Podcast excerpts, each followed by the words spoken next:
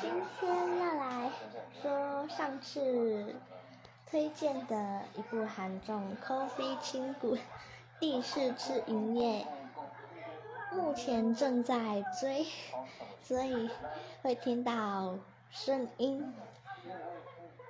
今天呢是大腿主厨刘演熙。